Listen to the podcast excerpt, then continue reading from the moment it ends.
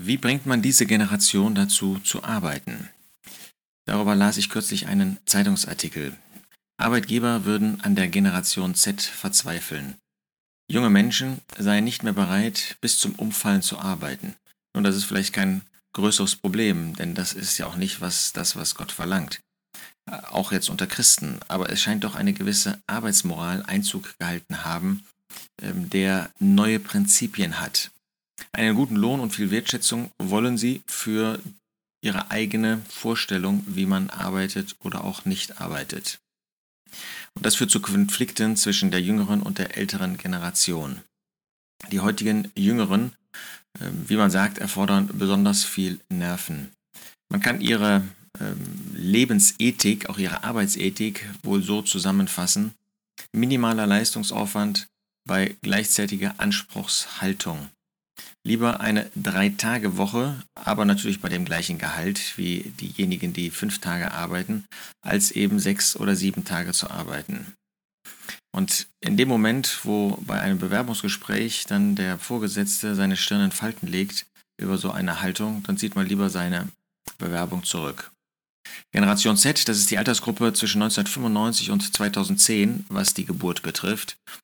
Und die braucht man eigentlich im Arbeitsmarkt sehr dringend, weil ein derartiger Fachkräftemangel besteht. Aber das Problem ist, dass äh, diese jungen Leute, wie man heute sagt, dieses besondere Konzept Quiet Quitting verinnerlicht haben. Das heißt, sie befinden sich ständig im Kündigungsmodus. Ähm, sie passen sich nur so viel an, wie nötig ist ähm, und denken von dem ersten Arbeitstag an, ach, da kann ich auch wieder weggehen. Und da wir gerade in einer Situation sind, wo es einen großen Fachkräftemangel gibt, haben Sie auch noch große Chancen mit einer solchen Haltung sozusagen durchzukommen.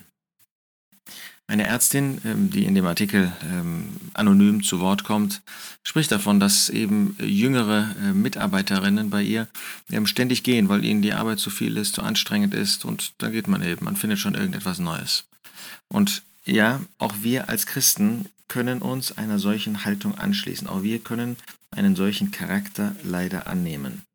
Dabei sollten wir eigentlich nicht übersehen, was der Apostel Paulus an Knechte, äh, für Knechte sagt, was aber auch für uns als solche, die Arbeitnehmer sind, die arbeiten, von Bedeutung ist. Ihr Knechte, Kolosser 3, Vers 22, gehorcht in allem euren Herren nach dem Fleisch, nicht in Augendienerei als Menschengefällige, sondern in Einfall des Herzens den Herrn fürchtend.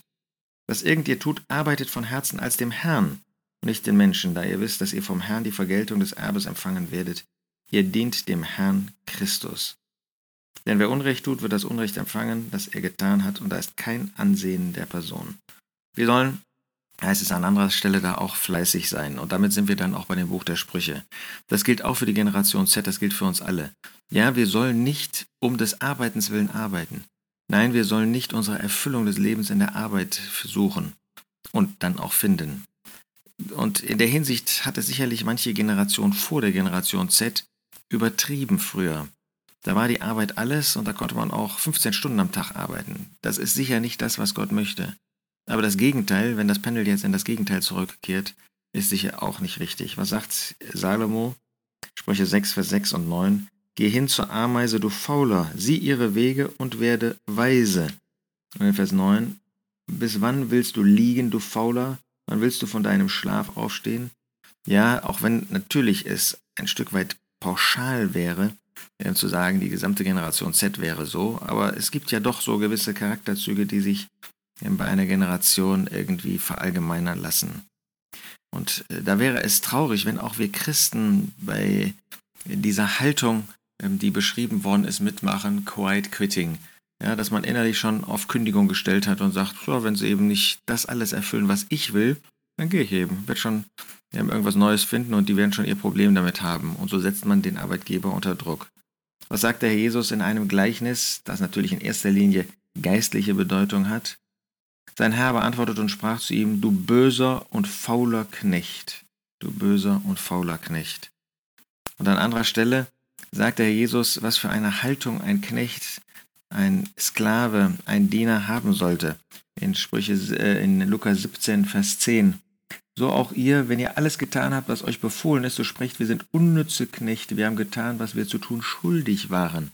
Das ist eben nicht der Charakter einer Generation, die sagt, ich will bedient werden, sondern ein Bewusstsein, das ist meine Schuldigkeit. Und selbst wenn ich alles getan habe, ich bin ein unnützer Knecht. Wir sollen fleißig sein. Nicht faul, sondern fleißig. Auch die Generation Z. Sprüche 10, Vers 4. Wer mit lässiger Hand schafft, wird arm, aber die Hand des Fleißigen macht reich. Sprüche 12, Vers 27. Nicht erjagt der Lässige sein Wild, aber kostbares Gut eines Menschen ist es, wenn er fleißig ist.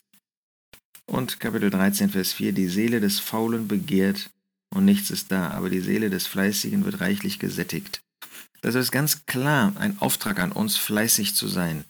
Und wir werden die Früchte noch sehen, sowohl in unserer Gesellschaft als auch wir als Christen, ähm, wenn wir fortfahren in einer solchen Haltung des sich bedienen lassens, dieses äh, sogenannten Quiet Quitting, dieser inneren Kündigungshaltung. Das wird man schon noch sehen und auch die nächste Generation ähm, wird die Folgen davon tragen müssen, nicht nur in der Wirtschaft, sondern auch moralisch, ethisch in den einzelnen Familien. Deshalb, so wie es im geistlichen Bereich ist, der Apostel Paulus, damit das nicht nur auf dem Alten Testament beruht, Römer 12, Vers 11, im Fleiß seid nicht säumig. Natürlich, im geistlichen Bereich, im geistlichen Umfeld müssen wir fleißig, sollen wir fleißig sein. Aber wenn ich im Irdischen nicht fleißig bin, wie soll ich dann im Geistlichen fleißig sein?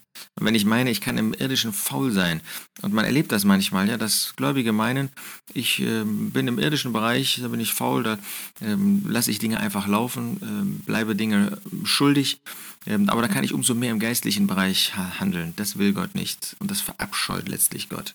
Es muss in beiden Bereichen, müssen wir durch Fleiß geprägt sein. Müssen wir eine Haltung haben, dass wir uns bereit sind, unterzuordnen dem Herrn natürlich in erster Linie, aber wenn wir uns dem Herrn unterordnen, dann auch am Arbeitsplatz unseren Vorgesetzten.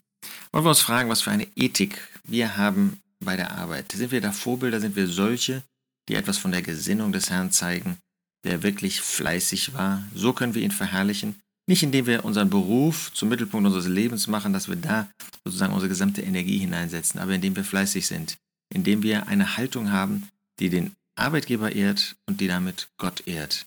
Und dann wird er uns auch in anderen Bereichen unseres Lebens segnen können, wenn wir ihn vor Augen haben bei allem, was wir tun.